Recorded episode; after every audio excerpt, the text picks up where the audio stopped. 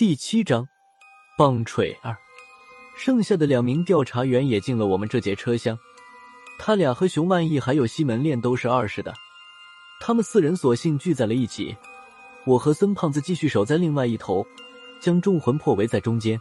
火车继续缓慢的行进了一个多小时，期间萧和尚过来看了一眼，和他一起的魂魄应该被他关在了车厢里。萧和尚向我们询问了刚才有关键的详细情况。但是我们向他打听剑为什么会混在魂魄里面的时候，萧和尚皱着眉头说道：“现在顾不上剑了，先把这次任务完成后再说吧。等这次任务结束，你们高局长会给一个说法的。”萧和尚在我们的车厢里逗留的时间并不长，还没等我询问和他一起进入车厢的魂魄是谁，萧和尚就马不停蹄的往回走去。看样子他还是不放心留在车厢里的魂魄。萧和尚走后，我们将事先存放在车厢里的食物找了出来，也就是面包、香肠和榨菜之类的东西。面包的包装没有包严，已经有些风干发硬。就着矿泉水，我们几个凑合了这顿。孙胖子从头到尾都是皱着眉头吃的。在民调局里，论起讲究吃喝来，能比他还挑剔的。恐怕就只有局长高亮和萧和尚了。不是我说，要是早知道是现在这样，我就带吃的东西来了。怎么说也比面包和榨菜强吧？孙胖子咽下最后一口面包，愁眉苦脸的对我说道：“我看了他一眼，说道：有的吃就不错了。你再看看他们，他们想吃这些东西，得下辈子了。”我说完，孙胖子瞪了我一眼。你拿他们和我比，有意思吗？就在我们吃饱了、有些无聊的时候，身后的车门被人拉开了。我和孙胖子还以为是前面车厢负责照顾老莫的调查员过来换人，也没有在意。不过熊万义他们四个人看着我们身后都愣住了，我和孙胖子这才觉得有些不对。回头时，就见两只黑洞洞的枪管已经对准了我们俩的脑袋，后面站着三个人。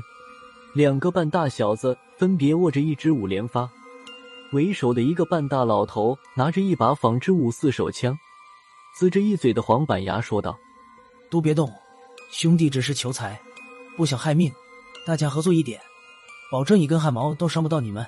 要是想当烈士，兄弟也不拦着，一枪一个送你们下去。不过当烈士前，先想想你们的爹妈和老婆孩子，为了一点小钱就当烈士值不值？”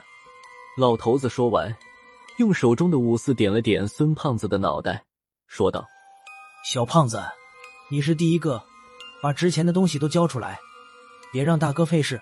我们是求财，你别把名搭上。”孙胖子看着他的枪口，叹了口气，嘴里嘀咕着：“不是我说，不知道是你不走运，还是我们不走运。”孙胖子身后的半大小子用枪管使劲一捅孙胖子的后背，对孙胖子吼道：“你哪来那么多废话？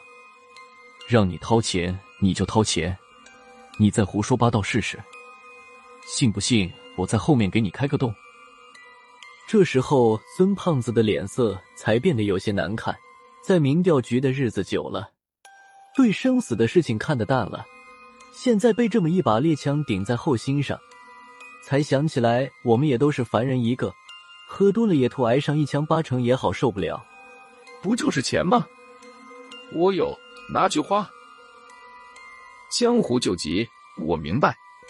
不是我说，想当年兄弟我也是。孙胖子嘴里胡说八道着，手已经伸进了衣服里，看他伸手的方向，是奔着手枪去的。趁着三个劫匪的注意力在孙胖子身上的时候。我微微弯了下腰，将枪管错开了身体的要害部位，同时右手已经伸进了大衣里，眼看着就要摸到手枪的时候，为首的老头子突然用手枪顶住了孙胖子的脑袋，把手伸出来。孙胖子只能无奈的把手缩了回来。我身后的半大小子也回过了神，将猎枪的枪口又顶上了我的后心。我的心里一阵懊恼，虽然是特种兵出身。但这空手夺白刃的功夫不是我的强项，我不敢再轻举妄动，手上的动作也停了下来。